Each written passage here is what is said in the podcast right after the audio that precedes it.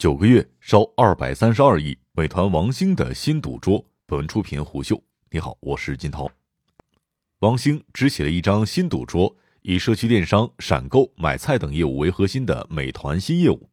从二零二零年第四季度到今年的第二季度，在九个月的时间里面，美团在新业务上的累计亏损额已经超过了二百三十二亿，但王兴义无反顾。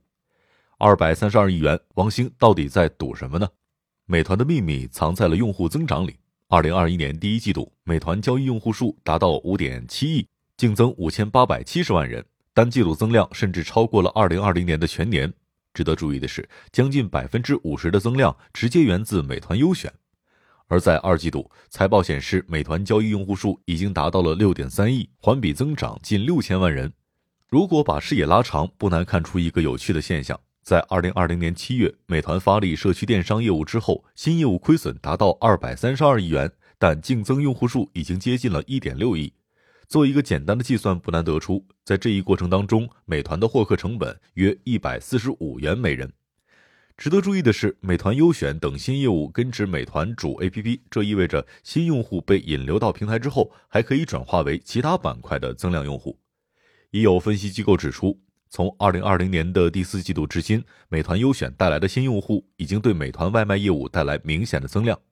这样算来，在流量价格高企的2021年，约145元每人的获客成本就极具性价比了。但用户增加还只是表象。据美团相关人士此前的透露，美团新业务的三个核心业务线分别对应了不同的市场，而美团优选主要发力的方向是三四线城市乃至更下沉的市场。在一季度财报和其后的财报会议上，美团曾经公布过一组惊人的数据：截至二零二零年年底，美团优选已经进入全国三百个地级以及以上的城市，超过一千五百个县镇地区。而在二季度，美团没有直接公布具体的数据，却给出了两个值得玩味的信息：已将数十万村民发展为团长，扩大了对低线城市的渗透。值得注意的是，下沉市场的社区电商已经成为了多家大厂的必答题。目前，京东、拼多多、阿里、美团都在此发力。下沉市场成为大厂眼中香饽饽的原因有二：首先是大厂本身在寻找增量空间；其次是社区电商模式与下沉市场的更高契合度。横向对比二零二一年以来阿里、京东等大厂的财报，不难发现各家把下沉市场用户增量、下沉市场布局视作重点。在阿里财报当中，定位于下沉市场的淘特被列为二零二一年四大高投入业务之一。在京东最新财报当中，活跃用户百分之七十订单被送达下沉市场，被视为重要亮点。两个因素交织成底层逻辑：下沉市场基于熟人社交的关系网络，导致夫妻老婆店、街道小店、村口小店等线下终端区域影响力明显。此外，受限于消费力，下沉市场对于物流速度的敏锐度低于价格敏感度，这意味着用物流时间换价格空间的打法在下沉市场更为可行。从美团优选在下沉市场的打法不难看出上述逻辑。自从二零二零年七月发力社区电商之后，美团优选的人才库就进入了急速扩张的阶段。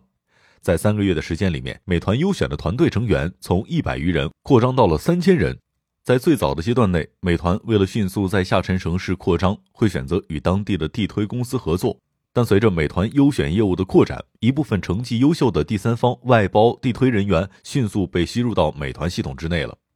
这些 BD 往往是某个小城市深耕多年、路子广且野的干将，他们不仅熟悉城市的每个区域关键小店的所在，还能够迅速和这些店主形成对接。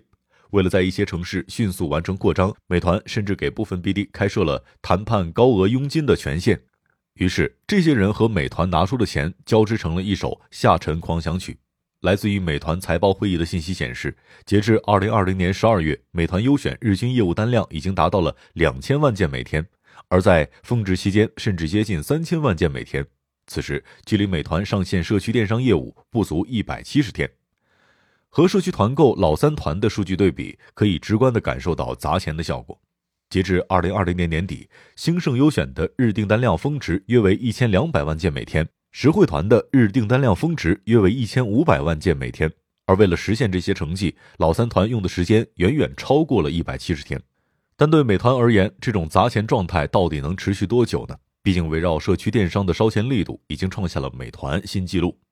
一个值得玩味的故事来自于王兴的饭否。今年五月，宁德时代创始人曾毓群超越李嘉诚，成为了中国香港首富。而一个与王兴有关的故事迅速成为了舆论的焦点。据王兴饭否内容透露，曾毓群的办公室曾挂着“赌性更坚强”的字。当被问到为何悬挂此话的时候，这位年过五十的福建籍企业家说：“光拼是不够的，那是体力活，赌才是脑力活。”王兴也是福建人，他也喜欢赌。近在咫尺的是王兴对理想汽车和摩拜单车的豪赌。对前者，王兴在不到两年的时间内投资十一点五亿美元。对后者，美团以三十七亿美元的价格收购。熟悉美团和王兴的人透露，一个关键诱惑构成了王兴决定豪赌社区电商的最底层逻辑。对于当时年度交易总用户量仅为四点七七亿的美团而言，距离拼多多和阿里差距明显。通过美团过往财报，不难发现，二零一九年之后，美团的用户增速已经进入了温和增长的阶段，季度增速平均徘徊在百分之九左右。如果保持这样的速度，美团想在用户量上追上拼多多和阿里极为困难，因为后两者也在温和的增长。对于王兴和美团而言，他们需要的是一个爆炸式增长的机会，或者说一个全新的流量入口。如果我们纵向观察美团，不难发现，美团是一家基于高性价比流量做规模效应经济的平台。当美团寻找新流量入口时，流量价格和是否具备规模性至关重要。值得注意的是，拼多多和阿里其实也在思考美团类似的事情。他们都希望尽快找到更具性价比的流量，并且迅速的规模化。于是我们看到，基于下沉市场的社区团购成为了这三大平台的共选题目。二零二零年八月，拼多多上线多多买菜，而早在二零一九年，阿里已经投资了实惠团，并且于二零二零年亲自下场社区团购。发力下沉市场以及社区团购，给大厂带来了明显的用户增量。以美团和拼多多为例，在发力社区团购六个月之后，美团用户量突破五点六亿，而拼多多用户量接近八亿。一位不愿具名的电商行业分析师表示，目前来看，阿里之后，拼多多和美团是最有可能进入十亿级用户量平台俱乐部的成员。这意味着流量型电商三巨头格局的诞生。吸引王兴的不仅仅是十亿俱乐部的感召。据认识王兴近十年的分析人士透露。王兴一直在渴望实物电商领域有所作为，在美团内部，社区电商、闪购和买菜都被视为实物电商的一部分。而早些年，王兴曾在内部开会的时候，对错失货架电商机会痛心疾首。而三大业务线所构筑的实物电商，被王兴视为美团转型的关键。王兴憧憬的未来美团，可能是一个拥有十亿级用户量、包含了实物电商和服务电商全品类的巨型平台。在下沉市场，以夫妻老婆店为主的终端资源已经被阿里乃至京东视为关键，甚至苏宁和国美也在布局这些赛道。一位不愿具名的 BD 透露，下沉市场的店主资源是很难建立牢固忠诚度的，他们毁约如儿戏，甚至一些平台会打探出你给他们的佣金，然后加倍诱惑。不同平台开始采用不同的策略。以拼多多为例，从2021年开始，拼多多不再强调团长。与此同时，拼多多开始把精力向上游产地转移，在部分关键产地，拼多多甚至采用包产、保底报销等方式锁定产能，这被部分的业内人士视为拼多多降低上游产能毁约风险的关键举措。